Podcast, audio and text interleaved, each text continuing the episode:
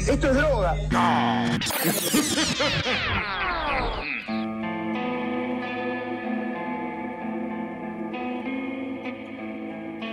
Muy buenas, buenas a todos el oyente, bienvenidos a otro episodio de Mambo Criminal, yo soy el Muni y conmigo como siempre los insolubles Santi Barril y Flor Cuncún, ¿cómo andan muchachos? Muy bien, muy bien. Tengo que decir que hoy me encuentro bien, relajado entre los días que pasan. Mirá vos, eh. Menos mal que no es en los días, sino entre los días. Claro, son entre los días que uno no se relaja y hoy justamente es un día de relax y confort. Está muy bien, está muy bien porque te pusiste, los últimos episodios te, te- te- te enloquecías al final, la gente estaba preocupada por tu salud mental y física, de, de- de- de la bronca que te agarraba. Más que, no sé si la, la mental puede ser, pero la salud física tendría que haberse preocupado por sus saludes físicas. En todo Es caso, cierto, ¿eh? Buen punto. Bueno, Yo estoy asombrada de que sigamos vivos, de que podamos hacer este episodio. sí, sí, sí, sí, sí, sí, porque la gente quedó como loca, le quedó como loca con toda la historia anterior, pero bueno, también nos puteaba mucho. Y con razón. Con ra- Aparte le clavamos una hora y media. Una hora y media de episodio. Está bárbaro, está bárbaro. Y bueno, pero ellos no querían más partes, boludo. O sea, también todo no se puede. Bueno, pero me, me parece bien que tengamos un público que, que expresa lo que siente, ¿eh? Que demanda, que demanda Sí, sí, sí, sí. No se guarda las cosas. y amenaza. Sí, Sí, sí, sí. Es sano. sí, sí, sí, sí, está bien, obviamente, que se expresen, no, nos gusta más que, que se expresen, que nos amenacen, que, que, que todo, que todo nos hace sentir vivos y con más ganas de hacer episodios de muchas partes y muchas cosas. Sí. Como el de hoy, que va a tener 15 partes. Claro. Por cada parte que haya, ustedes se dividen por las partes. Si hay 15 partes, ustedes van a ser divididos en 15 partes. Así Claro. que recomiendo si quieren mantenerse uniformes, que, que sea una parte. Uniformes y homogéneos. Exactamente. No, no, bueno, que no desespere la gente, que no desespere nadie. Hoy traemos un episodio de una sola parte. ¡Vamos! Cuando se habla de los casos más resonantes de la historia criminal argentina, lo primero que se nos viene a la mente, a casi todos, ¿no? Son el Petit Orejudo, Gilla, Robledo Puch Y el petizo orejudo. ¿Te acordás también que estaba el, ese que era petizo? y el Orejudo. Y que, claro, que lo habían encerrado ahí en, en Ushuaia y era Y petizo. era ¿te Petit y era Orejudo. sí. ¿Vos decís que era orejudo? no, ese era otro. Ah. boludo. Yo te digo el que era petizo. Ah, el que era petizo. Porque también había uno, uno que lo habían encerrado en, en Ushuaia. Puede ser. Claro. Claro, claro. Pero hoy sí vamos a hablar de uno que también terminó encerrado en Ushuaia. Este. Quedó un poco más atrás de la consideración popular, digamos, de los criminales más grandes de Argentina, pero que en su momento fue muy resonante, mucho y con razón. Y es que estamos hablando del caso de Mateo Banks, más conocido como Mateocho. Gran apodo. Mateo 8. Mateo Banks Sí. o Mateocho. Claro, es excelente el apodo, boludo. ¿Le gustaba el mate, al menos? Seguro, seguro, era un campesino de ahí. Ah, mira. Tenía ocho mates. Sí, sí, sí, sí, sí. Tipo que en 1922, en menos de 24 horas, asesinó a 8 personas, la mayoría familiares suyos, en una masacre que causó conmoción por el móvil, por la clase social de los implicados y por ser el primer homicidio múltiple y familicidio registrado en la historia moderna del país. Familicidio. ¿Existe? Sí, sí, la palabra familicidio. Interesante. Sí. En 1922, Argentina. ¿En dónde, ¿En dónde fue esto? Esto pasó en la provincia de Buenos Aires, en azul. La provincia de Buenos Aires, perfecto. En azul, eh, ahí en 22 estaba Hipólito Yrigoyen. No. Sí. Sí, estaba. ¿Saben que iba a googlear eso? No sé quién está. Claro. Sí, sí, sí, estaba Hipólito Yrigoyen. Era, claro, era cuando estaba terminando o el segundo de Hipólito Yrigoyen entonces. Claro, claro, totalmente. Ahí va, bien, entiendo más o menos el contexto, la tensión, todo eso, bien. Justamente creo que en 1922 era el año de la masacre de la Patagonia, de la Patagonia rebelde. Así que dentro de todo, Mateo Bach no fue la, la persona que más gente mató en el campo este año. Pero bueno, Está bien. ok. pero se ensañaron con el pobre Mateo. Y ahí, claro. Es que tenía muy buen apodo, boludo. Sí, que claro. Es como el BB-8 de Star Wars que le dicen Bebocho. El Bebocho. Bueno, pará, y en Star Wars era en inglés es R2D2, que sería Arturito. R2D2. Pero Arturito le pusieron acá. Sí. Arturito. Un Sí, genio, un genio, lo banco mucho el, el, el- el doblaje. Claro. Vamos a ponerle al turito. Esos eran doblajes. En esa época. ¿Qué me vienen ahora con.? Hay que, hay que decirles a los de Star Wars que hagan la película de Mateo Van. Sí, ya claro. está. MT8. MTA. Sí, sí, sí, totalmente. Totalmente. Eh, pero sí, gran apodo. Acá vemos que la, el ingenio argentino es de toda la historia, ¿eh? Sí, sí, sí. claro, no arrancó con Crónica, arrancó de antes. Bueno, ¿se sabe cuándo nació Mateocho? Sí, sí, se sabe. Pero antes de hablar un poco de Mateo, hay que hablar algo de la historia de la familia para entender más o menos el contexto, dónde estaban, ellos, la familia, todo, de dónde venía toda esta cosa que derivó en esta masacre. Ajá. Así que, para empezar, vamos a decir que los Banks llegaron al país en 1862, cuando el patriarca de la familia, Matthew Banks, llegó desde Irlanda. Ajá. Irlanda en el siglo XIX no estaba pasando la mejor de las épocas, digamos. Había habido una hambruna gigantesca, había pestes, estaban conquistados por los ingleses, así que se fue casi todo el mundo de Irlanda. Sí. Ya habíamos hablado en el primer episodio de este podcast del contexto de inmigración masiva desde Europa que se dio en el país durante esa época. Y si bien la mayoría de los que llegaron acá fueron italianos y españoles, también hubo un gran número de irlandeses.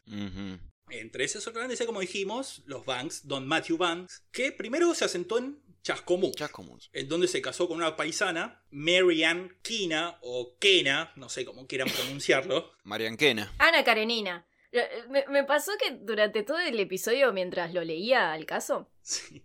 Eh, no paraba de cambiarle los nombres a los, personajes. Y para mí es Ana Karenina. Tipo, se, se casó con Ana Karenina en 1867. Punto. Sí. No me pidas más. Bueno, cerramos en Mariana. Mariana, Mariana Karenina. Listo. Mary Jane, podemos llamarla. También, total, podemos llamarlo como querramos, ¿no? La rigurosidad de esto. Úrsula, mejor vamos a ponerle Úrsula, sí, se casó con doña Úrsula Kena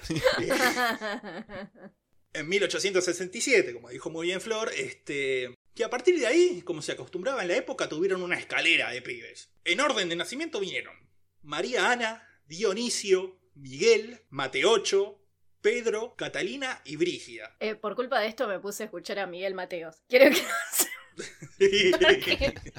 Para mí Miguel y Mateo son, son- es Miguel Mateo. O sea, Deja de echarle la culpa a esto de tu fanatismo por Miguel Mateo. Deberías aceptarlo. ¿Ustedes escucharon los temas bizarrísimos que tiene Miguel Mateo, boludo? Menos mal que no, no tuvieron un hijo que se llama Pedro Arjona. sí, bueno, mal, boludo. Pedro y Pablo, boludo. ¿Cómo que el apellido de Pablo no es Ipachu? ¿Qué estafa es esta, boludo? hemos, hemos sido engañados. Bueno, si querés ponete un tema de fondo de... Poné, poné obsesión de, de fondo después de... Ah, sí, sí, Lo sí, ponemos sí, las sí. historias. No. no le gusta, no le gusta. no. bueno, en la escalera de hijos. Bien. ¿Cuántos eran en total? Total eran... Siete. Yo también los estaba contando. Eh, Como vemos, Mateo era literalmente el hijo del medio. Lo que ya de por sí es una posición incómoda para mucha gente. Viste, hay mucha gente que se queja de ser el hijo del medio porque no le dan bola, porque esto, porque lo otro. Sí. Pero sumado a los recelos comunes y personales que puede haber por esa situación, también se agregaba el temita de la herencia, ya que los Banks, que se dedicaban sobre todo a la crianza de ovejas, Sí. les había ido muy bien. La verdad la levantaron en pala. es alto kiosco la crianza de ovejas, boludo. Sí, parece. Tendríamos que hacer eso. Tendríamos que poner, dejar esto y ponernos a criar ovejas. Eh, no me parecería mal, no me parecería mal. Sí, no sería mucho mejor que con esto. Bueno, Santi, ¿sabes dónde conseguir ovejas? Sí, sí, sí, sí. Listo, ya tenemos todo. Te esperamos. Te esperamos en un rato en la esquina. Dale, sí, me, me dedico al tráfico de ovejas. Anda criándola mientras hasta que llegue. Eh, con o sin lana.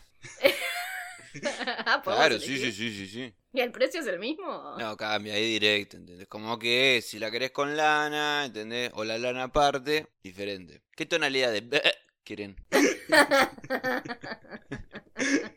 Tengo una tengo una sensible mol que no sabes lo que son, ¿eh? Ah, Ahí.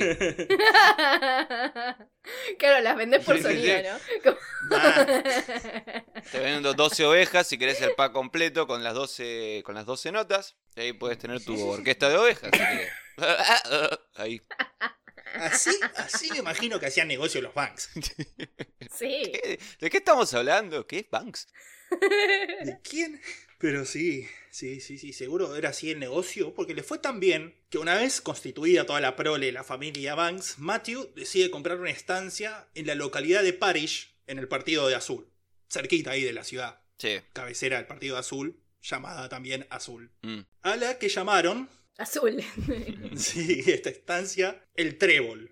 Figura icónica, apreciada de la cultura irlandesa, ¿no? Que simboliza la buena suerte. Claro, sí, sí, sí. Y hablando de la buena suerte, así se llamaba la estancia que estaba al lado del trébol. Mirá. La buena suerte. Entonces, si siguen con la tradición, supongo que eran bastante choborra. Eh, sí, seguro, seguramente. No, no hay mucha indicación sobre eso, pero estoy seguro que se la pasaban mamados los tipos. Era San Patricio todos los días ahí en la buena Sí. suerte. Y Totalmente. tenían duendes.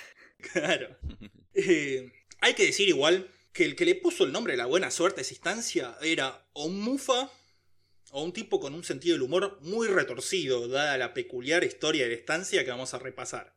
A ver. El dueño más antiguo del que se tiene registro de la buena suerte fue un tal William Leeson. Liam Neeson. ¿Ves? Pará, Liam Neeson es, es irlandés, me parece, de ascendencia irlandesa. Es un montón.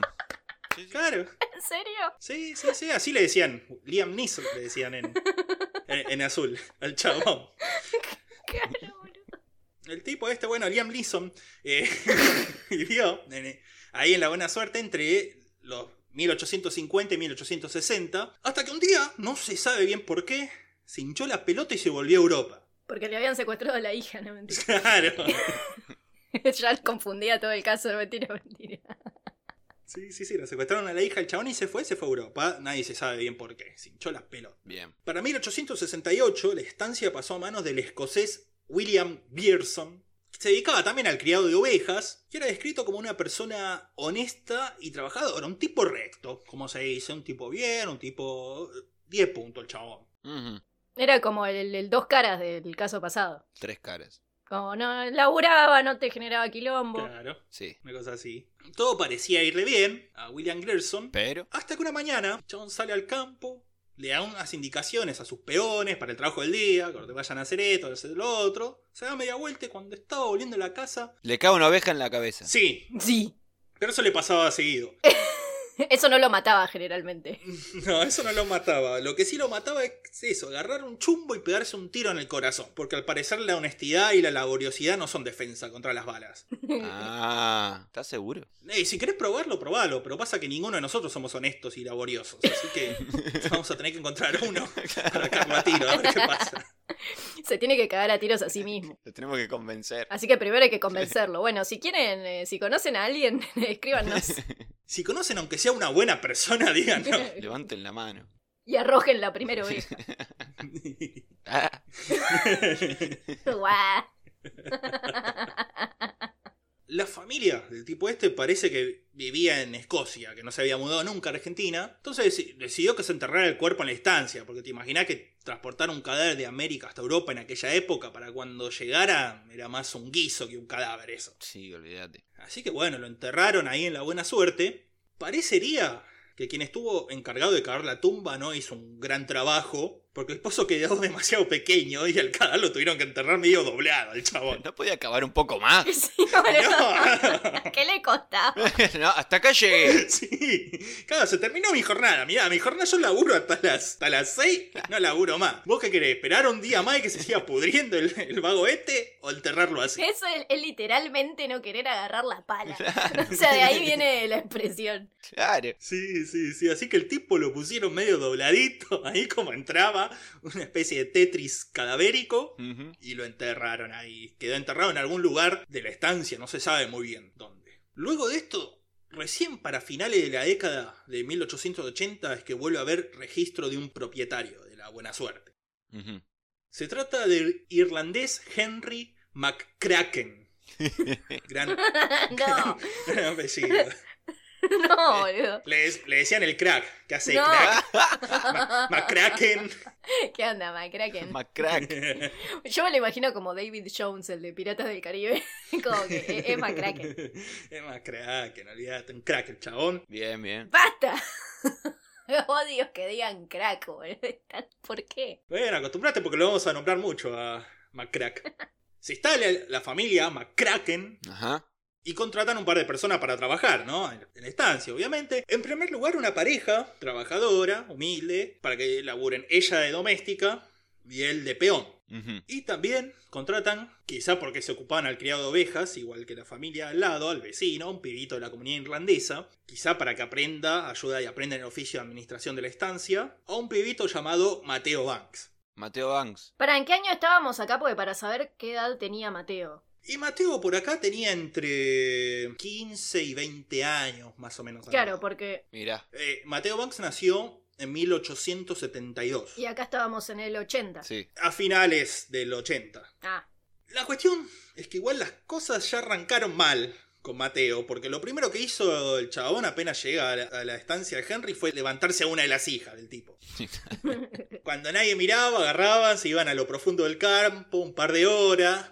Se iban a los yuyos. Sí, sí, sí, sí, literalmente se iban a lo yuyo. Ahí, entre ovejas y yuyos. Sí, sí, sí, sí, sí, totalmente. Cuando se enteró el viejo crack, este, medio que se enojó, ¿viste? Fue a decirle, ¿qué hace? ¿Qué hace? ¿Qué hace? Pero haciendo gala ya del encanto y habilidad para mentir que tenía Mateo ya a esta edad, logró convencer al chabón, al padre ofendido, que no existía nada entre él y la hija. Decía, no, don crack, estate a loco. Eh, Don Kraken. Estamos cuidando las ovejitas nomás. Sí, claro. Estoy acá con las ovejitas, no pasa nada, la oveja re traumada de todo lo que vio, ¿no? Pero- Algo debe haberlas asustado mucho. y estaba ahí. ¡ah! Ovejas estúpidas. Nadie sabe por qué fundió la granja Buena Suerte. Lo que no dicen las ovejas. Sí, boludo, si esas ovejas El hablaran. silencio de los inocentes. No, el silencio de los de Lamb. Claro. Ahí tenés. Ahí está, boludo. Ahí está. No fue este el único problema que hubo en la estancia mientras trabajaba Mateo. Ahí. Tiempo después, desapareció una cartera de Henry con 1200 pesos adentro, lo que en aquel momento era una cantidad astronómica de dinero, ¿no? Claro. Mateo no tardó nada en acusar a la pareja esta que trabajaba ahí, que dijimos. Sí. La doméstica y el peón, y dijo, fueron ellos, ¿no ve? Que son rechorros esto. No solo los acusó igual, los ató con una soga a unos árboles que había ahí en la estancia hasta que llegara la policía, la cual llegó y revisó, Pero- revisó minuciosamente a la pareja, hasta los puso en bolas para revisarlos completamente. Sí. Pero la cartera no apareció en ningún lado. Entonces, sin pruebas de nada, liberaron a la pareja, que se tomó el palo para siempre de ahí. Claro, sí. Pero ¿cómo los ataba? ¿Entendés? Yo me imagino que los amenazó con un arma o algo Sí. así medio violento porque tenés que atar a dos personas. La gente generalmente se opone a que la, a que la ates a los árboles. Y sí, seguramente. Estaban todos armados estos, ya vamos a ver un poco. Armas no faltaban. Pero bueno, el caso quedó inconcluso hasta que un día Mateo se apareció con la cartera diciendo que la había encontrado escondida entre la leña guardada de la estancia, ¿no? Pero bueno, se ve que hubo una devaluación en el medio o algo porque había nada más 400 pesos de los 1200 que había. Henry, que ya lo tenía montado en un huevo a Mateo, dedujo que el ladrón había sido siempre. Mateo 8, ¿no? Sí. Sin embargo, no llegó a hacer nada, sea por la influencia de la familia Banks en el pueblo, sea por falta de pruebas, o sea porque el 26 de julio de 1898 Henry McCracken apareció ahorcado, colgado de una rama de un árbol ahí en la estancia, sin ninguna nota de suicidio ni razón aparente para matarse. Todo bastante raro. No sé, Moni, eh, qué sé yo, razones para matarse sobran. Eh, qué sé yo, no sé si no tenía razones. Eh, pero si las tenía, no, no dijo cuáles eran. No dejó una nota, no, no, no nada. Ah, bueno, ven porque hay que expresar lo que uno siente, es importante. Claro, porque si no te acusan de que algo raro pasó. La cuestión es que el tipo apareció muerto, ahorcado, Ajá. ahí de un árbol. Y si era tan crack, ¿por qué se murió? Eso, eso mismo es lo que pensó la familia McCracken. Y se tomó el palo, se volvió Irlanda a la mierda. Cansado de las cosas raras que pasaban siempre en esa instancia. Estaba engualichada el julepe que tenían también, ¿eh? Se volvieron a Irlanda, pero para no perder la inversión que habían hecho en la buena suerte, se le alquilaron a los Banks, cuales ahora entre la buena suerte y el Trébol controlaban unas 1.300 hectáreas y más de 5.000 cabezas de ganado. Negoción para los chabones, ¿no? Sí, la verdad. Es muchísimo. Yo como que me trato de dar idea y no, o sea, en mi cabeza no, no, no me doy idea del espacio, boludo. Son... Para una, hecta- Es una muchísimo hectárea, campo. ponele que sería una, cua- una manzana, ponele. Sí, ¿No? 100%, ¿Sabes que no sé? más o sí, menos. creo que sí. Y tenían mil y pico de hectáreas. Así que. Si tenemos que pensar en 1300 hectáreas, podemos hacer. La provincia era de ellos. Claro. Era de la provincia. Más o menos, más o menos. Sí, sí, sí, una cosa bestial, ¿no? Sí, sí, enorme. Pero bueno, tenía muchos campos, pero estaban malditos los campos, ¿no? Así que de tanto, no, de tan bueno no estaban. Todas las cosas que pasaban en el lugar, no eh, si esto fuese una película, este es el momento en que se descubre que abajo de la estancia había habido un cementerio indio, ¿viste? Sí, sí, sí. Lo cual no sería raro porque medio que toda América es un cementerio indio en un punto. Claro. Claro. es como, bueno. Sí, cualquiera. Más en esta época. claro. Pero no, no, no, no, no era un cementerio indio. Pasó algo peor, que es que se mudaron los banks ahí, que, que es peor que una maldición. Por ejemplo, una vez ya instalados ahí, Sí, invitaron un par de días a unos amigos que tenían en Buenos Aires, sí. para que se quedaran un par de días y, y fueres- fuesen de casa ahí por las hectáreas, porque les gustaba mucho eso, salir de casa. Sí. Uno de esos días, temprano, al mediodía, estaban ahí, cazando unas chumbo, todo, y se larga una tormenta. Se larga Santa Rosa, más o menos. Santa Rosa, sí. Uh, Va a decir lo mismo. se levantó una neblina también muy grande que resultaba imposible distinguir nada. Entonces dijeron, bueno, ya fue, se terminó la casa, volvamos. Volvamos ahí a la estancia, practiquemos tiro, hagamos una boludez ahí, pero bueno, bajo de techo, ¿no? La cuestión es que, como dijimos, era tan grande el coso que un- uno de los chabones se perdió. Entró a caminar ahí por los potreros, se perdió, se perdió con los otros, se quedó dando vuelta por la estancia, no sabía cómo volver. Mientras tanto, los otros que sí, que no se habían perdido, le dijeron, che, ¿qué hacemos? ¿Por qué no practicamos tiro al blanco, no? Y pusieron una botella arriba de un poste. Como en las películas, boludo, repera. Sí, sí, sí, sí. Pero el poste estaba justo delante del potrero donde se había perdido el otro, donde estaba dando vuelta el otro entre la lluvia y la niebla. Entonces empezaron, pum, pum a los tiros. Yacas, boludo. Sí, ya, todo borracho, me imagino todo borracho, como dijimos antes. sí, sí, sí. Pedo y con chumbo y con lluvia, todo a los tiros. Porque esas son decisiones de ebrios. Sí, totalmente. Ahora que hay, que hay neblina y no vemos nada y es de noche, vamos a hacer tiro de blanco. Sí, sí, con esta Sí, dijeron. Pero ponete una bufanda. Claro. Ponete un piloto para no mojarte, claro. No, como Nelson cuando salen a pegarle a los palos Claro. con el arma desviada. Pero bueno, estaban ahí pegándole a la botella. Se ve que estaban, ya te digo, borrachos porque nadie le podía dar la botella. Así que estuvieron un largo rato tirando de tiros. Tan largo el rato que en un momento, che, ¿y este loco por qué no aparece? ¿De dónde se quedó este dando vuelta? Entonces dijeron, bueno, dale, vamos a ir a buscarlo. El boludo este que encima de ahora queremos hacer el asadito, no sé qué onda, queremos comer. Fueron al potrero y lo encontraron al chabón muerto de un tiro en el pecho que le habían dado ellos mismos. Y acá vemos que los chetos y los tinchos son unos boludos, fueron y serán unos boludos en todas las épocas, ¿no? Muy bien, asesino. sí, está el amigo muerto con pajaré. Pero esta no fue la única muerte que se sucedió en este, en este tiempo, ¿no?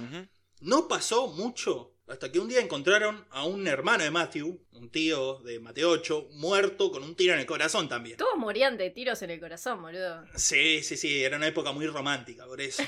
En algunas fuentes dicen que lo encontraron en la cama. Tiró en la cama con un tiro en el pecho. En otras dicen que al lado de un galpón. En el que seguro había una enganga, ¿no? Pero. no chequeado. sí, no chequeado, pero seguro. Todo muy confuso realmente. Sí. De vuelta no había pruebas para incriminar a nadie. Aunque sugestivamente, muy poco después de esto, Mateo, y con aprobación y anuencia del padre, se va de la estancia y se va a lo de unos amigos de la familia en San Luis. O sea, se va a la mierda. Porque uno siempre que quiere desaparecer se va a San Luis. O sea, es así. Obvio, toda la gente está fugitiva, está en San Luis. Ah, sí. Mirá vos. Sí, sí, sí, sí, sí, sí. Así que si te guita a alguien, boludo, anda a buscarlo a San Luis. Fíjate, está ahí. A algún lugar, viste. Sí, Voy a buscar. Voy a ir en bicicleta, en monopatino, a buscar por todo San Luis. sí, sí. Totalmente. Eventualmente vas a dar con la persona. Eh, sí, sí. A ver, no se sabe mucho de la estadía de Mateo en San Luis. No se sabe ni siquiera el lugar concreto de la provincia en donde vivió. Por eso es tan buen lugar para esconderse San Luis, ¿no? Sí. Pero se dijeron muchas cosas. Como por ejemplo que fue ahí, durante el tiempo que tuvo en San Luis, que Mateo se hizo una pequeña fortuna personal con métodos poco claros. Intercambiando ovejas. Era como, bueno, a ver, tengo una oveja atrás de mi espalda. ¿En qué, ¿De qué lado está? Claro, ¿no? Vendiendo ovejas dañadas, ovejas truchas, ¿viste? Ovejas que hacían otros ruidos. Sí, sí, sí, sí. Ratas peludas que las pintaba de blanco y las vendía como ovejas. Una cosa rara. viene así. el dicho, me vendieron rata por oveja, boludo. Eh, Claro, famosísimo. Proverbio. Claro. Proverbio irlandés. Irlandés. Radford Ship. sí, boludo. Lo que, lo que no me queda muy claro por ahora es cómo es la personalidad clara de, de Mateo 8. Lo veo como un tipo un tanto sagaz Sagaz y mentiroso. y un tanto, claro, manipulador. Sí, sí, sí, sí. Mm. Todo parecería indicar que, que es eso. Además, estaba siempre rodeado de, de cosas raras. Siempre la gente se, moría alrededor de él. Porque, además, en otras fuentes también se asegura que durante su estadía en San Luis, Sí, una mañana matan a todos los integrantes de la estancia en donde estaba Mateo. En un intento de asalto, a todos excepto a él, a Mateo, obviamente. claro. Sobrevivieron él y otra botella que estaba ahí. Sí, claro. Nada, Mateo, el único sobreviviente, esta matanza, diciendo, nada, intentaron robar, no me mataron a mí, no sé, porque Dios es grande, qué sé yo. Porque soy re crack. porque soy re crack, no sé, pero los mataron a todos. A ver, sabiendo lo que ocurriría después, en el futuro, con Mateo, esto es sospechoso, pero suena medio como fantasía inventada después por la leyenda que surgió en torno al caso, ¿no? Es medio raro que el chabón haya hecho una masacre y después haya hecho la misma masacre mucho tiempo después. Sí. Pero, qué sé yo, mirá si es cierto. ¿Qué pasa? Imagínate, si llegara a ser cierto esto, explicaría por qué Mateo pensó que podía zafar de hacerlo nuevamente. Yo elijo creer, boludo. Claro. Claro, claro. Pasa que tendría menos punch, porque debería ser como Mate 24, ¿entendés? Como una cosa así. Sí, nada, sí, sí, sí, sí, no, no, no, no, no pega tanto el apodo. Ah. Mate 80, ya lo tenés que. O lo, o lo aumentás a Mateo, de- no. derecho o no. Claro, claro. Igual, encima de ser cierto, creo que estaríamos ante la presencia del primer asesino múltiple serial de la historia. Es una cosa rara, miralo, miralo al boludo, ¿eh? Y no sé. Múltiple serial. Claro, claro, claro, porque es un asesino múltiple que además hizo asesinatos múltiples varias veces. Nuevo desafío. Un asesino múltiple serial. Inventó toda una clasificación en la criminalística. Totalmente. Pero bueno, eso no sabemos si es cierto o no. Algunas fuentes lo dicen y fuentes bastante serias dicen eso. Pero bueno, no sabemos. Misterio, misterio. Lo que sí sabemos es que durante el tiempo que Mateo estuvo ahí en San Luis, murieron primero doña Mary Ann, la madre, Sí. Mary Jane. en 1908, y un año después murió Don Matthew, el papá, con lo que estalló el problema de la sucesión de los campos, ¿no? Uh, Por suerte, para simplificar la herencia, también se murieron un par de hermanos menores de Mateo. Pedro y Brígida en 1911, al parecer sin que hubiese mediado nada raro. Y otra de las hermanas, Catalina, se fue a vivir a Irlanda. Se fue a la mierda, se hinchó la pelota también se ve de la familia y dijo yo me vuelvo a Irlanda a la mierda. Claro, sí. Por lo tanto, los bienes que quedaban repartirse estaban entre Mateo, María Ana, Dionisio y Miguel. Uh, esos tres son boletos. ya me lo imagino. Históricamente ninguna Ana ha sobrevivido a ninguna A nada. de nada. Yo me el otro. Se le encontró una oveja metida en el culo. Claro. Y así hablaban los noticieros de esa época, ¿no? Grande suceso de Argentina, encontraron a Dionisio con... eh. Ahí to- todo el mundo hablaba, de hecho, más agudo. Sí, claro. Ya, ya en el 40, 50 hablaban. Esos esos argentinos tenemos. eh, cosa". Imagínate en esa época, más agudo. Sí.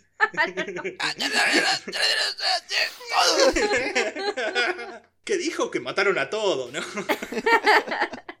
Yo entendí que había una barata en el mercado. Es que compra Sandia, dijo. ¡Traque sandía! ¡Bárbaro! Claro, vos escuchabas en noticiero en esa época, claro, era así.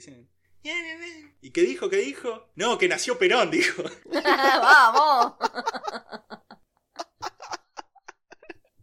Nació Perón. ¿Por qué Y sabían? porque era Perón, boludo. Uno de los personajes más importantes de la historia argentina. ¿Cómo, cómo no vas a, cómo no vas a avisar que, que nació? Ya sabía. ¿Cómo no vas a avisar, No vas a avisar. Así que sí. Así que bueno, estaban en eso. Entonces Mateo agarra y se vuelve a Buenos Aires. Dice, yo no me puedo quedar acá en San Luis. Todos me van a querer hacer, eh, robar la herencia, no puede ser. Entonces se vuelve a Buenos Aires y ya de entrada causa conmoción porque llegó casado de hace varios años y con varios pibes que tuvo en San Luis. No había avisado a nadie. Cayó con toda una familia. Que había tenido a Perón. Sí, claro. Era el papá de Perón. claro. También causó cierta conmoción que, ignorando la tradición de la comunidad irlandesa de aquel entonces, no se hubiese casado con una paisana, sino con una mujer llamada Máxima Gainza, hija de una importante y acaudalada familia de Olavarría. Ya Gainza es un apellido de guita. Así que el chabón la... Menos mal que no era Gansa, porque se llamaría Máxima Gansa. Sí. Eh, sí, sí, se llamaba así. De hecho, Se lo cambió ella el apellido después. claro. Pero bueno, llegó Mateo ya con toda su familia armada, y dijo, loco, ¿dónde está la mía? No se hagan lo vivo. Pero la cuestión es que se hicieron medio lo vivo los hermanos, porque dijeron, no, mirá, la tradición irlandesa es que la mayoría de la, de, de la herencia se la queden los hermanos mayores, que eran Dionisio y Miguel, Oh, que se quedaban con la gran mayoría de los terrenos, los, los animales. grave error. Y además se quedaron a cargo de la dirección del negocio familiar, ¿no? Claro, sí. De, de María Ana, la que era la mayor de los hermanos por edad, la mayor de todos, no hay información de lo que le quedó, pero no debe haber sido mucho, ni muy valioso. Y a Mateo le dejaron un par de terrenitos ahí para que se divierta, ¿viste? Toma, ay, jugá, jugá. con- Que no rompa la pelota. Claro, jugá con esto, jugá con tu terreno. De todas formas, en un primer momento Mateo no pareció muy molesto con este arreglo. Se fue a vivir a una casa fastuosa en la ciudad de Azul, Mm. Tal con la guita que había hecho en San Luis, la guita de la mujer, que tenía mucha, dijo, bueno, yo voy a vivir con esto, yo voy a ir nada más al campo a cazar de vez en cuando, a matarle los animales. Bueno, se meten todo esto en el orto. Sí.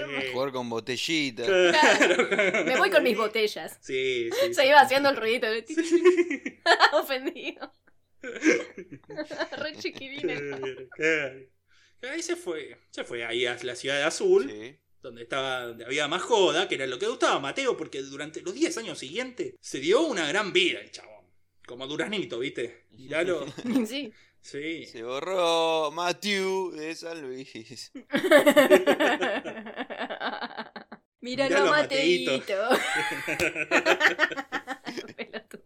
Es lo que dijeron, miralo a Mateito viviendo la, la buena vida, porque se convirtió en un personaje bastante notorio en el lugar. Entonces le daba bien socializar, era carismático, se daba todos los lujos, paseaba por las calles de Azul con un auto Studebaker, que no, no todos tenían auto, y el chabón era representante de la empresa Studebaker, ahí en el sur, de no sé dónde, decían en el sur, yo no sé muy bien en el sur de qué, pero era representante ahí de Studebaker. En el sur. En el sur, del sur, vos andá al sur, le dijeron esto de Baker. Y manejaba y andaba dando vuelta por la ciudad todo el tiempo mostrando el auto, que era un lujo en esa época. Sí. Era también consejero escolar de ahí de la ciudad azul. ¿Qué iba a aconsejar ese?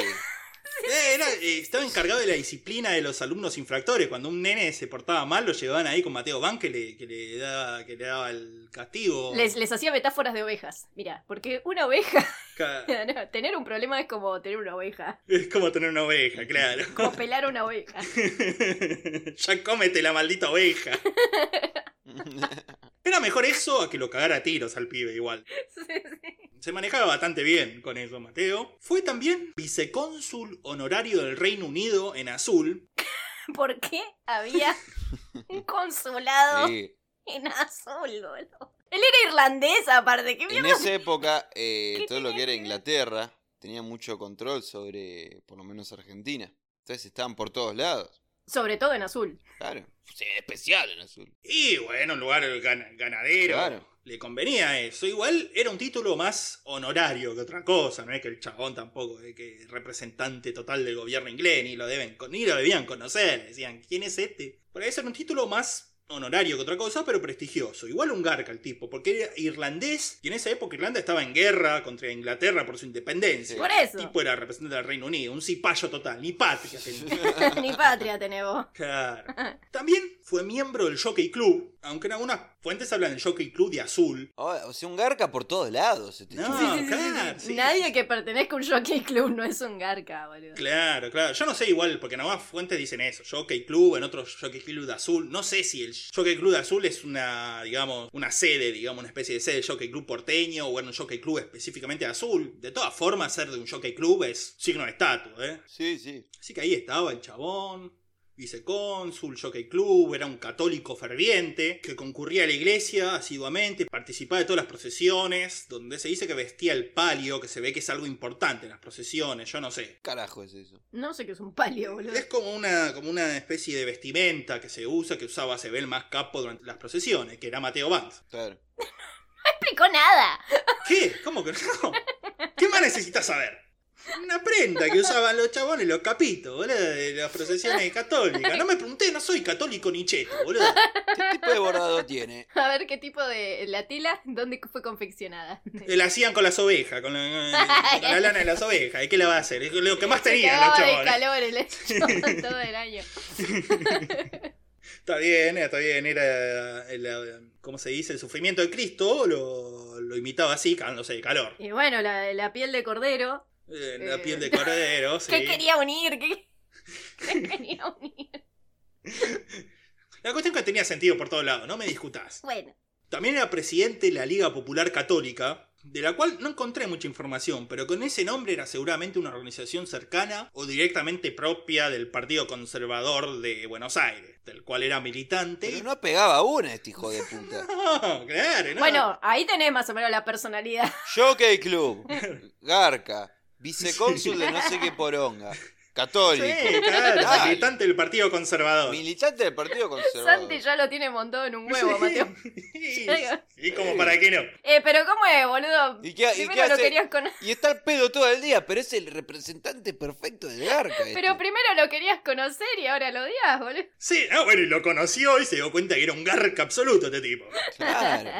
Imagínate si hubiese tenido redes sociales el chaval. Era un influencer, olvídate. Pesado, pesado. Pesado, pero que la- lo- los tarados lo siguen. Y bueno, si era una época del momento, había mucha gente que idolatraba a la clase alta. Así que sí, por eso era un tipo tan apreciado en la zona, con tanta llegada, con tanta influencia. Además era amigote de todos los dirigentes del- de, de la iglesia y del Partido Conservador, ¿no? Un tipo que estaba en, en las altas esferas.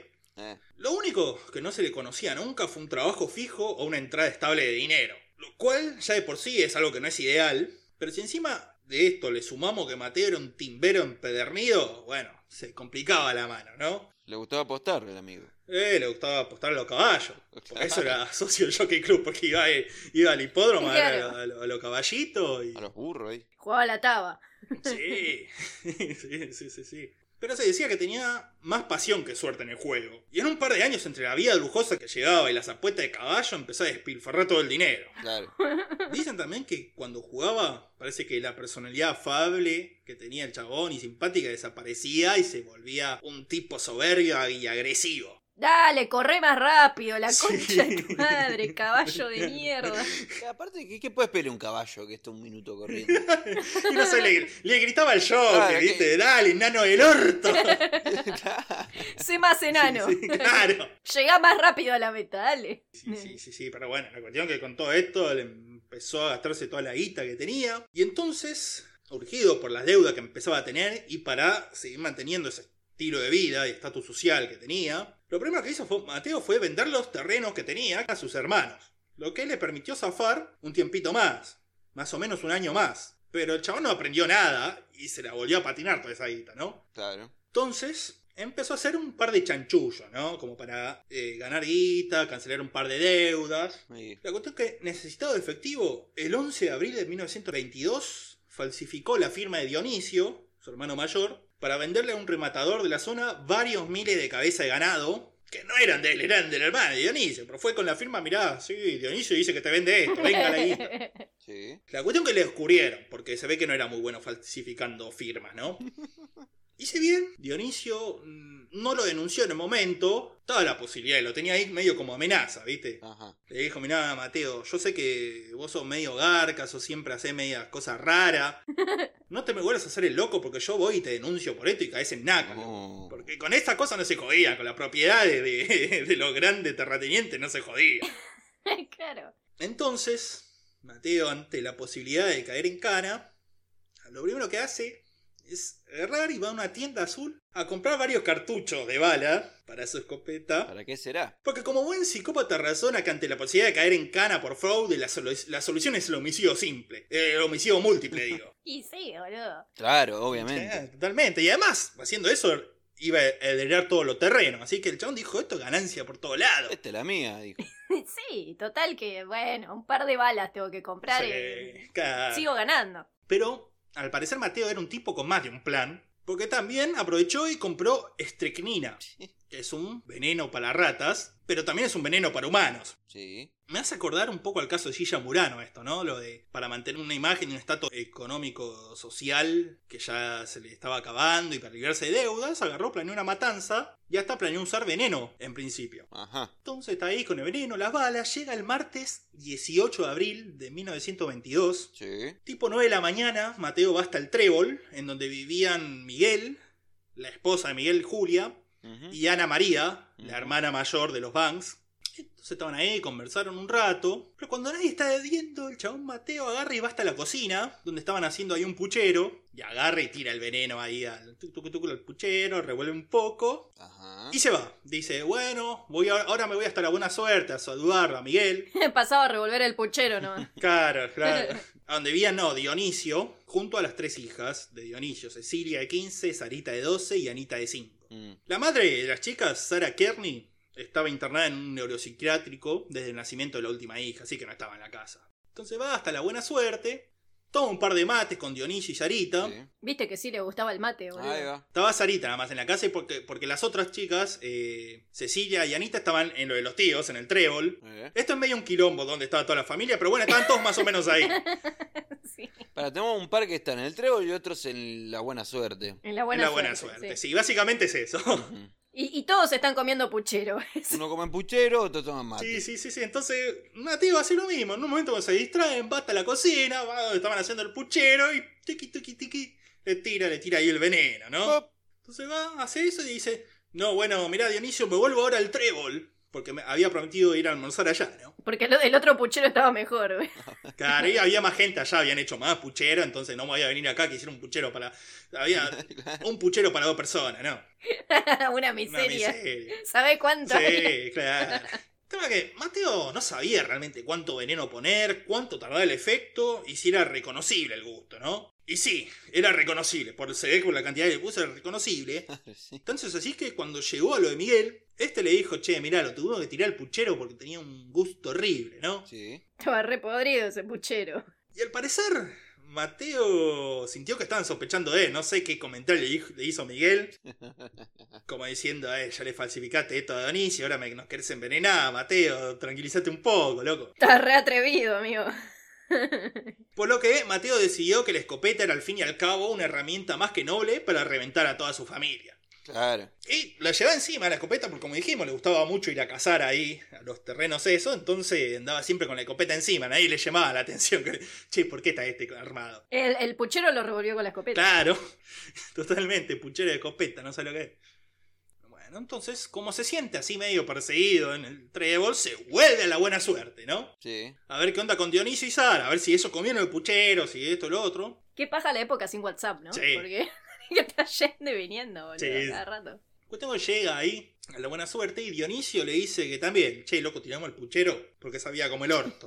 Aunque no sospechaba nada de, de Mateo este. Entonces Mateo se quedó ahí toda la tarde cazando, haciendo que cazaba, se fue a los, ahí a los potreros, pero que entrara la noche y fue hasta la casa. Y ahí fue que lo encontró a Dionisio, que se sentía un poquito mal, pero no lo suficiente como para morir. Y sin ningún tipo de aviso agarró la escopeta y le pegó un tiro por detrás. Antes de perder la conciencia, Dionisio le reprochó a Mateo porque pensaba que se le había escapado el tío. O sea, Dionisio. Y no hubiese sido la primera vez, boludo, que están pelotudeando Claro. y se topan un tiro ahí. Otra vez. Un tipo con mucha confianza, Donis- Dionisio, igual. Entonces, eh, loco, se te escapó un tiro ahí mientras estaba desangrando. I shot Marvin in the face. La que sí había visto que no había sido sin querer esto fue Sarita, la hija de, de Dionisio, de 12 años, que cuando vio esto empezó a gritar, ¿no? Porque ¿qué está pasando? El tío le está pegando un tiro a mi viejo, ¿no? Claro, sí. Entonces Mateo la vio, se abalanzó contra ella y empezó a pegar con la culata de la escopeta, hasta dejarla inconsciente. Mm. Y después la agarró y la arrastró afuera hasta el aljibe, hasta el pozo, y la tiró ahí, la tiró adentro del pozo. Una vez ahí dentro se despertó Sara Mm. y empezó a gritar de vuelta, así que Mateo agarró, se asomó por el pozo y le pegó dos tiros matándola en el acto. Uf. Y así nació Samara Morgan de la llamada. claro, boludo.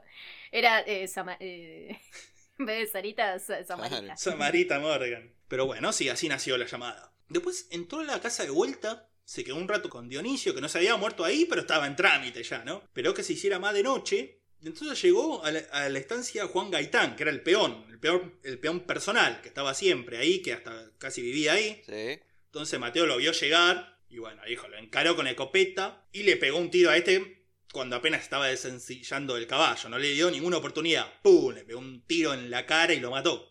Después de hacer esto, agarró el sulky y se fue hasta el trébol. Se había hinchado la pelota de caminar. Sí, nada, se hinchó la pelota. Encima estaban como a 5 kilómetros, una y otra estancia. Estuvo todo el día matando, boludo. Un re laburo Sí, sí, sí, sí, sí, sí. No, y cansa, cansa matar. Sí, lo que más laburó en su vida ese. Sí, sí, el día más. El día más laborioso de su Sí, vida. sí, sí, sí. Eh, Estaba llegando al trébol cuando vio que llegaba el peón de ahí del trébol, Claudio Loiza, también conocido como el Cabo Negro. No se sabe por qué, pero le decían así. Entonces llegó y Mateo lo convenció, che, tenemos que ir hasta lo de Dionisio para ayudarlo porque se siente mal el chabón. Pero no, le dijo Claudio, ahora voy, déjame comer algo. No, no, no, tenemos que ir a lo de Dionisio para ayudarlo porque se siente muy mal, vení. Entonces, bueno, se subieron al sulky y estaban en mitad de camino. Cuando Mateo hace que se le cae el rebenque al suelo, le dice a, Loisa, che, bajate y tráemelo. Porque el chabón en el peón tenía que hacer eso. Uh, El chabón se baja el sulky para levantarlo y ahí Mateo le pone la escopeta en la espalda y ¡pum! le pega un tiro y lo remata. mm, Y después ocultó el cadáver en unos matorrales de por ahí. claro, sí. Se toma el sulky, vuelve al trébol, en donde además de Miguel, Julia y Ana María, también estaban Cecilia y Ana, hija de Dionisio, y también estaba María Gaitán, de cuatro años, la hija del peón que había matado primero, que también se había quedado ahí a, a cenar, se ve que era amiga de una de las hijas de Dionisio. Están ahí, llega, estaban cenando todos, con comida no envenenada esta vez, o sea que tenían hambre porque no habían almorzado, ¿viste? Pero Mateo dice, no, no, yo me siento medio mal, me duele un poco la panza, me voy hasta, hasta mi pieza a dormir. Se va a la habitación Sí. y espera hasta las 11 de la noche. Cuando ya están todos acostados, y va hasta la habitación de su hermana, Mariana, la golpea, y le hace el mismo verso, che, Dionisio se siente muy mal, tenemos que ir a... Se me cayó el rebenque. Sí. un pelotudo para inventar. Se levanta para decirle, se me cayó el ¿Qué rebenque. crees, Mateo? Tenés 50 años ya, loco, dale. Siempre estás tirando el rebenque. Como los nenes, que le das algo y lo tira. Como los gatos que miran algo y lo Qué tiran. pesado. Sí, sí, boludo. Se está, pero bueno, la convence. Mariana se viste, agarra, se van los dos. Salen en la estancia, van a buscar el sulky, que lo habían dejado estacionado como a 200 metros. Un momento están caminando y cuando Ana María se pone por delante de Mateo, agarra la escopeta y que hace, no hace más que pegarle un tiro por la espalda y matarla. Me hace acordar a, al chabón de Amityville, ¿viste? A Butch Sí, feo, sí. que agarró, esperó a que todos se durmieran y ahí escopetazo a toda la Escopetazo familia. a toda, cada uno. Uno para otro, para otro, otro para otro. Vuelve al trébol y esta vez encara la habitación de Miguel y Julia. Ahí golpea la puerta y le dice a Julia, che, me siento mal, ¿me puedes hacer un té? ¡Mucha pelota, boludo! 50 años tenía el pelotudo, podía hacerse un té. Son las 11 de la noche, amigo. Claro, Hacemos un tema que se me cayó el rebenque. Sí, sí, sí, estoy muy compungido. claro, claro, ¿no? Porque imagínate lo que era la época. El chabón le pareció una excusa perfecta. Ir a golpearle la puerta a la cuñada, a decirle, che, ¿me haces un té? No, haceme, haceme. Claro. Claro. Claro, Julia le dice que sí. Y Mateo seguramente estaba ahí. Le, dale, negra, andá hacerle el té, que quiero dormir. O sea, era total- visto totalmente normal eso. Claro. Así que bueno, se levanta, Julia va a hacerle el té, Miguel, eh, Mateo, digo, va a esperarla a, la- a su habitación. Miguel Mateo, boludo, y te estoy diciendo. Miguel Mateo, sí, sí, sí, es complicadísimo esto. Mateo va a esperar a su habitación y cuando llega y le golpea la puerta, eh, Julia con el té, diciendo, tomá, hincha pelota, ya tenés tu té. Mateo abre la puerta y ¡pum! La recibe con un balazo también en la jeta, en plena jeta. Uf. Al escuchar el disparo y el grito de Julia, Miguel sale a la habitación y encara así donde ve el cuerpo de la esposa. Mm, Y bueno, al igual que ella, Mateo espera dentro de la habitación y cuando entra a su rango de visión, también le pega un tiro. Tema que Miguel no muere, ni cae enseguida. Mateo ve que sigue vivo, el otro sale a la habitación, le dispara, pero le erra. De todos modos, Miguel ya estaba malherido, estaba medio delirante, porque además de balazo estaba intoxicado por el veneno, porque había probado un par de bocados más Sí. del puchero antes de tirarlo, entonces se sentía mal. Y además, en la autopsia posterior se descubrió que eh, el tipo tenía como un cáncer bastante avanzado. Entonces estaba con un tiro delirado, totalmente no Oh, entendía un carajo. Yo tenía cáncer, el hermano lo quería matar. Estaba lleno de rebenques tirado por todo el piso. Tenía rebenque, se le había muerto la mujer. Estaba envenenado, estaba todo. Sí, sí, sí. Así que Miguel, que no estaba en condiciones óptimas de raciocinio ni salud, lo único que hizo fue agarrar, se metió de vuelta en su habitación y se tiró en la cama, como haríamos cualquiera de nosotros en esa habitación, ¿no? Tirarse en la cama deprimido. Y sí, boludo, ya fue. Yo me voy a la cama. No estoy para procesar esto, mejor me voy a dormir. me voy a tirar a la cama y se tiró ahí con un balazo y todo esto. Todo esto, Mateo escuchó un par de ruidos dentro de la casa, obviamente, con tanto tiro, ¿qué onda que está pasando? Era Cecilia, la hija mayor de Dionisio, de 15 años. Cuando vio que se acercaba, Mateo se escondió de vuelta a su habitación a oscuras. Y también cuando estuvo cerca, cuando pasó por ahí, eh, Cecilia le pegó un balazo. Y con las últimas fuerzas que tenía Cecilia, lo único que pudo hacer fue putear un poco a su tío, como diciendo la concha de tu madre, loco. avisá, hijo de puta.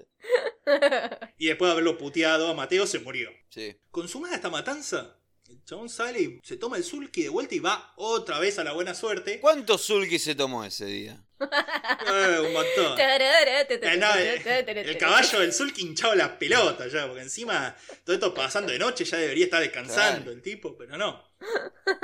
Llega para ver que estuviera todo en orden ahí y se sorprende a notar que Dionisio seguía vivo. Le había pegado hace un par de horas, el chabón seguía ahí, Era desangrándose. como, como en Zombieland, como le pegan 80 tiros a Bill Murray, boludo. Claro. No se muere No más. se moría mal, tipo. Estaba ahí tirado, desangrándose, quejándose, pero no se moría. Entonces Mateo dice, loco, dale, hincha pelota que sos. Y ahí agarra y sí, lo, lo ultima de un disparo más. Seguramente pensando que le estaba haciendo un favor también al chabón, ¿no? Diciendo, bueno, te mato así, no sufrí más. Qué noble. Sí, ¿viste? Que no- Qué considerado. Qué empático. Sí, sí, sí, sí, totalmente. Sube al sulky con el caballo hinchado la pelota, vuelve al trébol. ¡Otra vez al sulky! Sí, sí, sí, sí, Sí, boludo. claro. Chabón quería viajar en sulky, por eso hizo todo eso. Tenía sulquifilia. Tenía que buscar un justificativo para viajar en sulky. Sí, Dijo, bueno, vamos a matar a la familia. Sí, Todo eso fue para quedarse con el sulky. claro. Pero va el resto de la tierra, la herencia no importaba. No, no, pero el sulky es mío, el El sulky, el sulky. La cuestión que llega de vuelta al trébol y encuentro con que Miguel seguía vivo también. O sea, qué duro que eran estos tipos. Y Miguel encima con de todo, intoxicado, con cáncer, con un balazo encima y seguía vivo. Hola, Miguel. Hola Miguel. Entonces, al igual que con Dionisio, va y lo remata otra vez un tiro y esta vez sí, se muere de una puta El vez. sulky nos ayuda a jugar. sí, sí, sí, sí. Pero, pará, o, o los tipos eran muy duros o él era un inútil en todos los órdenes de la vida. Porque no, no podía envenenar bien, no podía matar bien a nadie, tenía que ir y Claro. venir de 50 veces, no se sabía hacer un té. Sí. Sí, sí, bastante boludo era Mateo, pero eh, viste cómo era la gente de campo de esa época, eran duros los chabones. Me conté que era así, estaban todos muertos, excepto la hija menor de Dionisio, Anita, y María Gaitán, la hija del peón Juan Gaitán. Como habías dicho, había estado ahí. Mateo lo que hace es agarrarlas, llevarles unas galletitas, agua y las encierra con llave en la habitación de la nena, que van a ser las únicas sobrevivientes de toda esta masacre. Pero no por ningún tipo de humanidad o caridad de Mateo. Vamos a ver las razones por las que dejó vivas a estas dos, ¿no? Después de hacer esto, cubre a todos los cadáveres con sábanas y frazadas, se toma nuevamente el sulky, ¿Otra vez? claro, ya eran las 4 de la mañana para este, para este momento, y sí, boludo. y se dirige a la vivienda de Rafael Marquestán, médico familiar de los Banks, que era el único de esa zona que tenía el auto, por ahí, Mateo no había ido con el estudio de Baker. Llega ahí desesperado, todo co- acongojado. Le dice, mira, vinieron Gaitán y Lois a los peones, enojados porque los habían despedido esa noche y buscando robar plata de las estancias y mataron a toda mi familia. Y yo lo tuve, lo tuve que matar, lo tuve que matar a Gaitán de un escopetazo Y, y me tiroteé con Loisa, que no sé, le pegó un tiro, pero no sé si murió, se, se metió ahí por entre medio de los potreros y no sé qué pasó con el chabón. La historia que inventaba, boludo. Sí, sí, sí, le dice, mirá, hasta, hasta me pegaron un tiro en la pierna y le muestra que tiene un agujero ahí en la, en, en la bota, ¿no? Hay un agujero en mi bota. Le dice, bueno, vamos a ver en Sulky, le dice. sí, sí. Sí, sí, no, esta vez se tomaron el auto de Marquestán y enfilaron hasta la ciudad, hasta Azul, ¿no? Le salió mal el plan. No, no, tuvo que abandonar el Sul que hay. Antes de esto, igual, Mateo intentó deshacerse la escopeta regalándosela a Marquestán, diciéndole, no, yo después de haber matado a, a ese tipo Gaitán, yo no quiero disparar un arma nunca más en mi vida. Quedé muy conmocionado. No la querés, boludo. Sí, está buena, eh. Buena calidad. Dispara re bien, ya la vengo probando. Sí, Claro. sí, sí, sí. sí. Marquestán lo convence que no. Dice, mirá, loco, si vos me decís que mataste a uno de estos, a Gaitán, lleva la escopeta porque la policía te la va a pedir. Claro, salame. Bueno, dice Mateo, dale, sí, la Ah, llevo. Ufa, está bien. Está bien, sí, sí. Ufa, pero está bien. Acepta regañadientes, pero logra imponerse cuando pidió ser llevado primero a su casa antes de ir a la policía. Sí. En su casa, primero lo que hace es llamar a, a la funeraria y pedir siete cajones. Porque recordemos que supuestamente Loíza seguía vivo. Y después llama a Agustín Caruz, abogado e importantísimo dirigente del Partido Conservador de la zona, que tan importante que después sería intendente de la ciudad y hasta el día de hoy hay un Agustín Caruz, que obviamente es militante del PRO y que fue precandidato a intendente en 2015. O sea, Excelente. Excelente esta historia, boludo. los Caruz eran gente importante. Entonces Mateo le cuenta la historia de los peones asesinos y después le pidió a Caruz si podía defenderlo como abogado, vos que sos abogado y amigo, loco. Esto era altamente sospechoso porque Mateo ni siquiera había ido a hacer la denuncia todavía a la comisaría Claro. y ya se estaba atacando. Y Caruz le dijo, loco, mataron a toda tu familia, vos ni siquiera fuiste a hacer la denuncia y me venís a pedir ya que sea tu abogado. Demostrando, viste, que no por ser conservador tenés que ser una total mierda de persona. Caruz se negó a defenderlo y le dijo, andá a la comisaría a denunciar, boludo. Y después hablamos. De- después me llamás. Claro, claro, claro. Bueno, dijo Mateo, y fue hasta la, la comisaría a denunciar todo. Y bueno, y acá queda claro por qué dejó a la hija de Gaitán con vida, ¿no? Si Gaitán había matado a toda la familia Banks por venganza, no hubiese tenido sentido que matara a su propia hija. Claro. Era parte de la coartada haber dejado a la pibita esta María Gaitán viva. Era pelotudo, pero no tanto. Era como pelotudo para cosas muy básicas, onda Sí. como esto de la denuncia, pero esa, esa parte sí la pensó. Sí, sí, sí, sí, una tierra de constantes. eh, claro. Mateo Banks. Un hombre de contradicciones Sí. eh, Sí, sí, y, sí, y sí. tonalidades. Entonces fue, denunció todo. La policía no actuó de inmediato contra Mateo, por lo que al día siguiente pudo encabezar la caravana de ataúdes que recorrían la ciudad. ¿Qué le dijo la policía? ¿Que era muy temprano para hacer una denuncia o muy tarde? Sí, sí. Y sí, era la madrugada. Son demasiados ataúdes, eso le corresponde al otro municipio, amigo. Claro. Che, son las 5 de la mañana. ¿Qué corresponde? ¿Decir que es muy temprano o muy tarde? Claro, qué confusión ahí. Porque Claro. qué quilombo, boludo. hasta, hasta- hasta que pudieron eh, dirimir esa confusión pasaron varios días, Claro. durante los cuales Mateo encabezó la procesión, la caravana con todos los ataúdes que recorrían la ciudad hasta el cementerio, mientras daba una muy pública y exagerada muestra de congoja, ¿no? Llorando el chabón diciendo, me la van a pagar, me la van a pagar. Me vengaré. Mendoza. Sí. Sí. Azul. ¡San Luis! ¡El Zulki! Sí, sí, sí. Un enajenado se presentaba como un enajenado total, de que había quedado loco por la matanza de toda su familia, evidentemente, Mateo. Sí. Pero pronto quedó claro que la historia del chabón no se cerraba por ningún lado. Para empezar, las armas de los peones no aparecieron nunca. Sí pudieron localizar el arma de la cual salieron las balas que mataron a las ocho víctimas, la escopeta de Mateo. Pelotudo.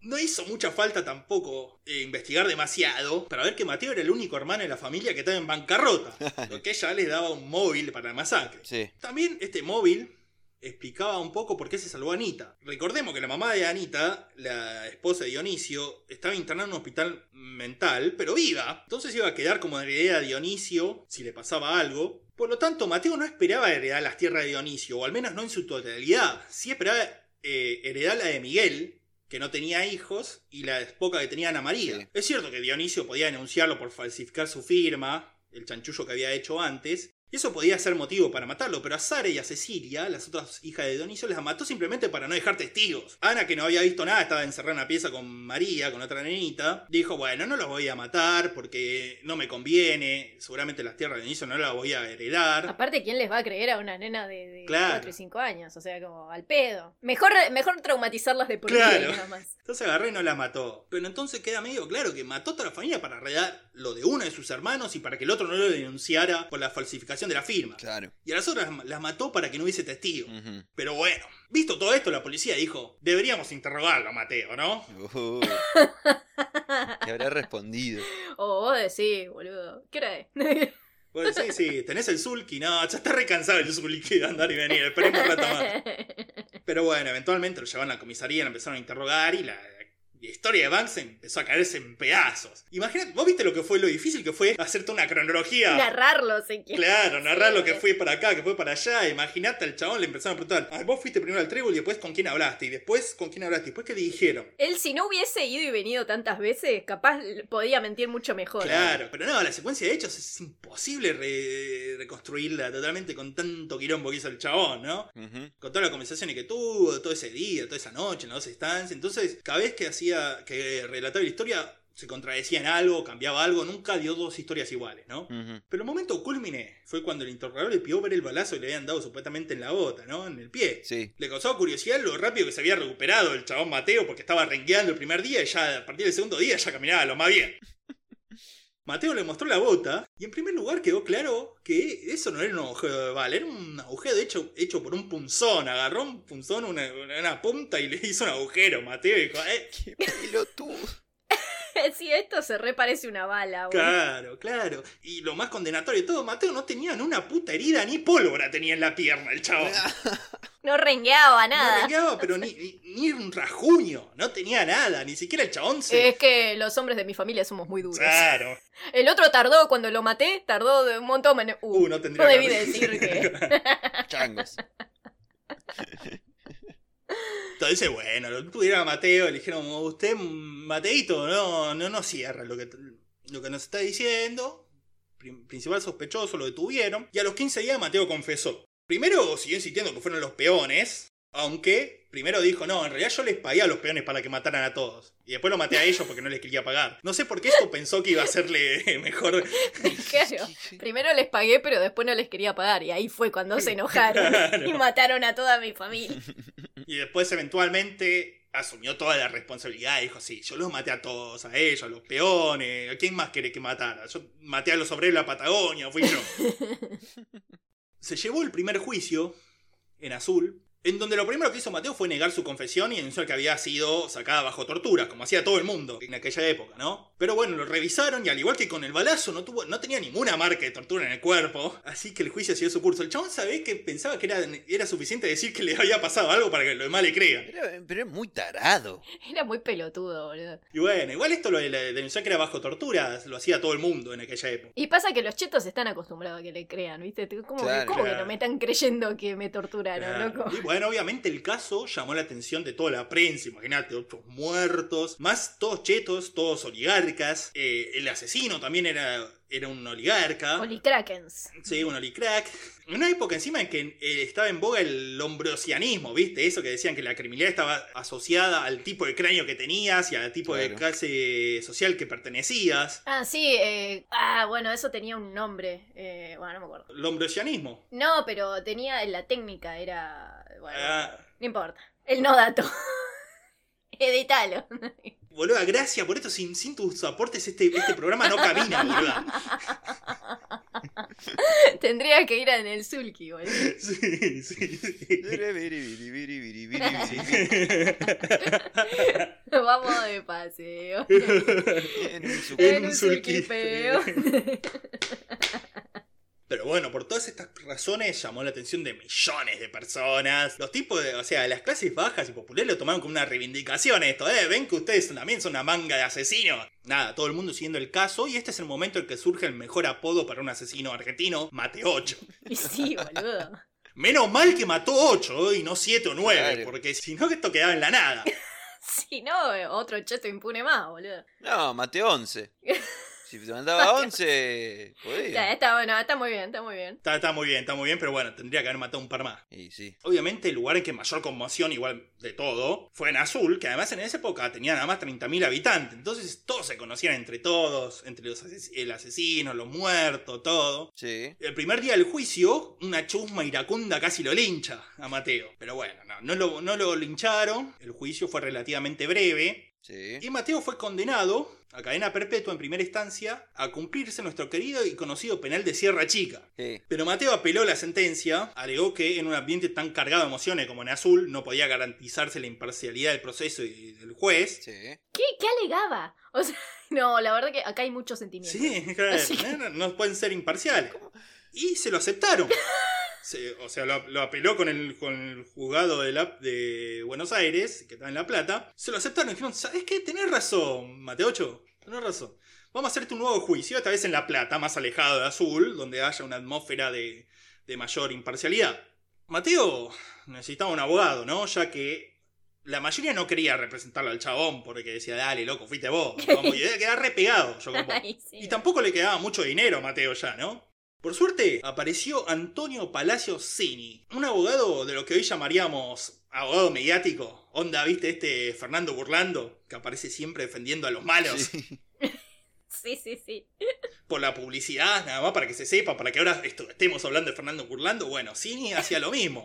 Bueno, le funciona, boludo. Es el único que sabemos. Claro, por eso se ofreció gratis a defender a Mateo, por toda la prensa que iba a ganar con el juicio. Sí. Más si lo ganaba, imagínate. Soy una amenaza. Sí, sí, sí, sí. Ahora, daba igual cuán mediático y preparado estuviese el abogado, el caso contra Mateo seguía siendo igual de sólido y condenatorio, ¿no? Sí. Cini sabía esto, así que hurgando en lo más profundo de los conocimientos legales de la época, urdió un plan infalible para demostrar la inocencia del ofendido. Entonces agarró, se juntó con Mateo y le dijo, mira Mateito, vos lo que tenés que hacer, en el momento de los alegatos finales, vos te tenés que levantar, vos tenés que dar un discurso encendido y emotivo defendiendo tu inocencia, y como acto final te vas a tragar esta pastillita de cianuro, que, que no tiene cianuro de verdad, no te asustes, ¿eh? Es un tic-tac, no, no pasa nada. Es un tic-tac, es un tic-tac. Pero todos van a creer que es una patilla de cianuro. Y, y la lógica va a ser que eh, un tipo que estuviese dispuesto a matarse ante la injusticia cometida contra él demostraba que era inocente. Vas a conmover a todos los jueces y te, te van a dar la inocencia. Claro, vas a morir por tu verdad, boludo. Esta no falla, no falla. Se quería divertir el abogado. Tiene ganas de romper la pelota el abogado. Claramente dijo, che, ya fue, esta es la mía. A ver si el boludo hace esto. Totalmente, totalmente. Eh, usando la, la más eh, noble arma de los abogados, el ridículo. Claro. Entonces Mateo en un principio le dijo, sí, ¿sabes qué? Estoy de acuerdo con tu plan, medio porque no me queda otra igual. No sé qué más hacer para que me crean inocente, ¿no? Sí, sí, sí. Entonces estaban ahí el día del juicio del alegato, pero a último momento, y ante las señas cada vez más desesperadas y pocas sutiles de Cini para que iniciara la actuación, Mateo decidió no hacerlo. El chabón pensó, Mateo, dijo, este hijo de puta me dice que la pastilla es de mentira, pero debe ser de verdad. Re paranoico. Ajá.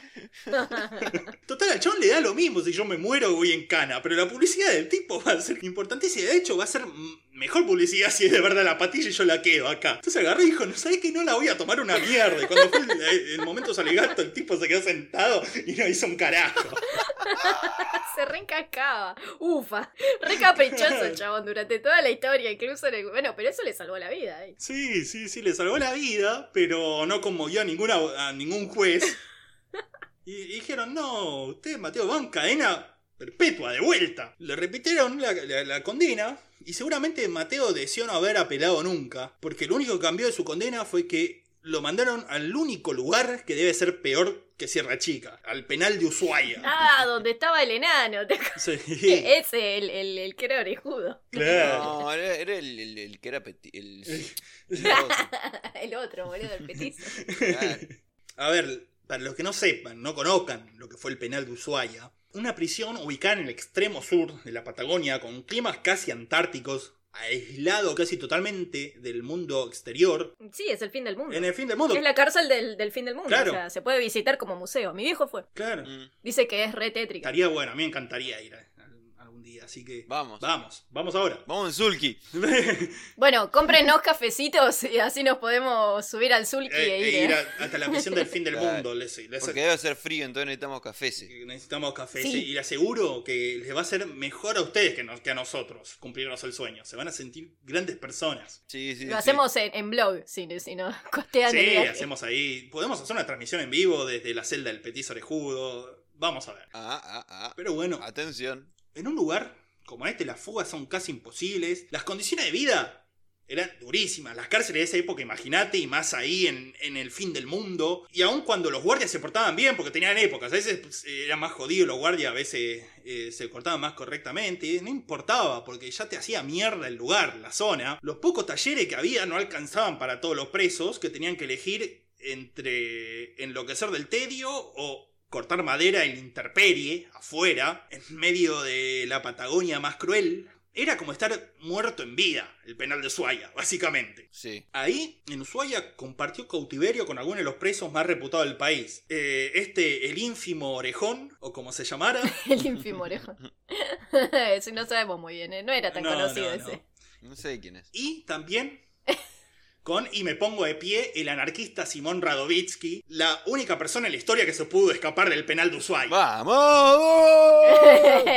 Lo bancamos muchísimo a Simón. Yo personalmente lo banco muchísimo. De ahí sale el Simón dice. Simón dice anarquía. Durante toda su estadía en la cárcel siguió defendiendo su inocencia, que esto está todo mal, que yo no maté a nadie. Cuando no estaba haciendo huelgas de hambre, se la pasaba leyendo o recitando pasajes de la Biblia. Por lo que se ganó el apodo del místico con los otros presos. Así que ahí andaba diciendo, qué sé yo, recitando los, san- los salmos de San Pepe. Rompiendo las pelotas, Sí. boludo. Deja dormir. Deja de dormir, ¿qué me importa? Peperino Pómoro y todo, ¿eh? Pero yo soy Pero si inocente. capaz hacía frío, entonces tenés que buscar cosas para hacer calor. Claro. Si te pones místico y ahí levantás calor, capaz. Eh, El ardor de la fe, justamente. Claro. Fardor.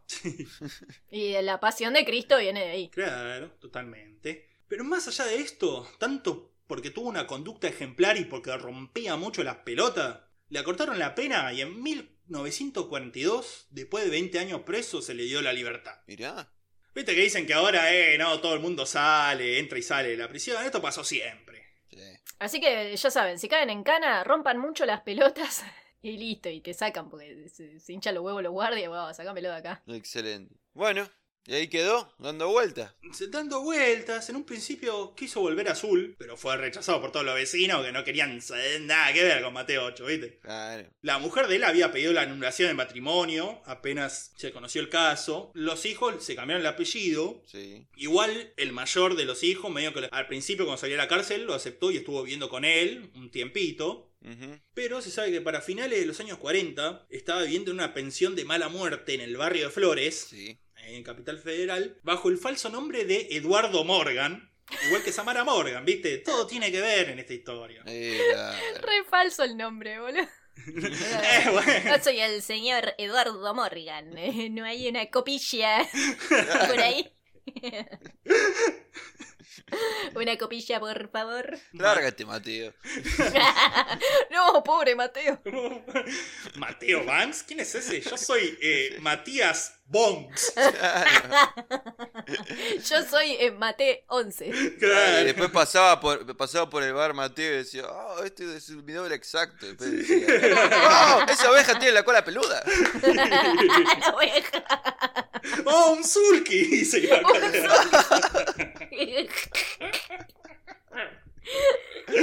El sueño de Mateo.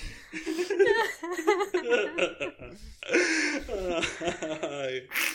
Fue en esta pensión en Flores que una tarde de 1949 se estaba bañando el tipo para salir a la noche, se ve, para salir a disfrutar de la ciudad, se resbala en la bañera, se golpea la cabeza, se desnuca y se muere a los 77 años teniendo una de las muertes más anticlimáticas que hayamos narrado alguna vez en este La podcast. muerte más pelotuda de Qué- inútil, Qué boludo. payasa. Este- Era un payaso Sí, este boludo, sí. Inútil hasta para bañarse, déjate de joder. Claro. Loco, Adolfo se cagó a tiro con la policía, armó todo el quilombo, este se resbala bañándose y se rompe la nuca. Claro. Así, de la nada. Ay, Dios, qué tipo forro, Mateo. Qué tipo hinchaperosa. Nadie reclamó ni se hizo cargo de los retos, los cuales fueron enterrados sin ningún tipo de identificación en el cementerio de la Chacarita. Claro. Como dato de color, la pensión donde murió y donde vivió los últimos años Mateo Banks está ubicada en la calle Ramón Falcón, llamada así por un jefe de la policía y asesino de obreros de principio del siglo XX, Mm. por cuyo asesinato estaba preso Simón Radovitsky, compañero de encierre de Mateo 8. Uh. Por eso lo banco tanto a Simón. Eh, grande Simón. Así que sí, de- se hicieron dos tangos en la época sobre Mateo Banks, uno Don Mateo 8 y otro eh, Doctor Caruz, por el tipo este que se negó a defenderlo. Una la cantaba eh, Miguel Mateo. Y lo cantaba Miguel Mateo, Sí, sí. así es. Sí, sí, sí. Así es. No lo Esa busquen. es la verdadera verdad. Pe- Créannos. La grabó ahí en el penal de Ushuaia. Sí, sí, sí, sí. Cuando iba a cantarle a los presos. Sí. Y bueno, y esta fue la historia de Mateo Banks. No, no, no, no hay mucho más para decir del chabón, excepto los chetos han sido infames en todas las épocas. Es cierto, eso es verdad. Eso es verdad. Así que bueno, como ven, fue un episodio y una sola parte. No- No nos amenacen ni nada. No, pero me pareció un episodio necesario. Necesario. Que relata un poco la historia argentina. Totalmente. Demuestra cómo, cómo las, la- digamos, las cosas se perpetúan hasta el día de hoy. Que desde antaño la inutilidad de los Sí, tinchos sí, sí, sí, sí. en, en todos los aspectos, hasta para bañarse. Sí, sí. Inutilidad e infamia de los tinchos. Sí, claro. Hay un juego de caballos que se llama Zulkiland. ¿En serio? Flor se fue para otro lado. Googleelo. Dijo, Sí, sí, sí. La mente hizo. Dijo, "Ah, voy a buscar Sulkiland. No, pero dejala, dejala porque si no, si no se pone agresiva si no es seguir la corriente. es verdad. Está bien. Sí, Flor, Zulkila. Zulkila. Ah. Nadie te entiende, mujer oveja. Entiende, mujer flor. Eh, sí, sí, pero sí es cierto, cómo hace. Sigue toda la historia igual, con los tinchos y los chetos y los oligarcas. Ujú. Este, hace 99 años que pasó esto y sí, igual. Y recién me estoy dando cuenta que si hubiésemos esperado un par de meses más, hubiésemos podido sacar esta historia cuando se cumplían 100 años de esta historia. La peor producción del mundo tenemos. No, ah, qué payaso. Hijo de puta, boludo. Tenemos la peor producción del mundo, loco. Este, Claro. Después nos quejamos del boludo este. quiero renunciar a este podcast. Estamos despedidos, los tres. Bueno, quiero que Mooney renuncie. Cuando se cumplen 100 años, subimos de vuelta este episodio y no rompan la pelota, pero remixado, Dale. ¿viste? Le mandamos un par de. Con un nuevo sombrero. Así que sí, Mambito, si quieren esperar la versión remixada, esperen cuando se cumplen en abril del año que viene. Claro, no lo escuchen ahora. Escuchen. Al final, retrocedan el episodio y déjenlo hasta. Si llegan hasta acá, no escuchen lo que siga, porque lo que va a hacer. Claro. Como poner un cartel en la ruta, ¿viste? Poner un cartel en la ruta. Vaya a tal restaurante, retroceda 10 kilómetros, ¿viste? Me pasé un poquito. Uno. Las parrillas. ¿Cómo se la fliquis? no. Pero bueno, bueno, est- esto es parte del caos y la anarquía que nos gobierna en Mambo Criminal. Y ustedes saben que es así. Y ustedes sabían que era así cuando se pusieron a ranchar con nosotros. Así que. Sí, Si no saben lo que tienen que hacer, ¿eh? Me extraña. eh, claro. Of course, horse. Cojos. Así que bueno, pero. Pero es parte de nuestro encanto también. eh, eh. Sí, así que, mambitos, igual, muchas gracias por los mensajitos. Sí, como siempre. Muy lindos todos. Eh, por sus aportes a los cafeses. Totalmente. eh, nunca está de más. Siempre. Eh, bueno, no sé si alguien quiere decir algo más. eh. Yo quiero viajar en Sulky, boludo. No voy a parar hasta que consigamos Y bueno, y bueno, ya regálenle un Zulki a esto para que se tranquilice. hay, que, hay que juntar muchos cafecitos para el Sulky de Flor. Para Sí. el Zulki de Flor, sí, sí, sí, sí, sí. No, yo no tengo más que nada. Este, sí, eh, repetir la palabra de Santi. Gracias por todo, gracias por la magia, gracias por el aguante, por las cosas lindas y feas que nos dice. Por el sur. Gracias por el sur y por la magia. Y nos estaremos viendo en dos semanas, mambitos. Hasta entonces nos vemos. Perfecto, adiós, mamitos. Adiós.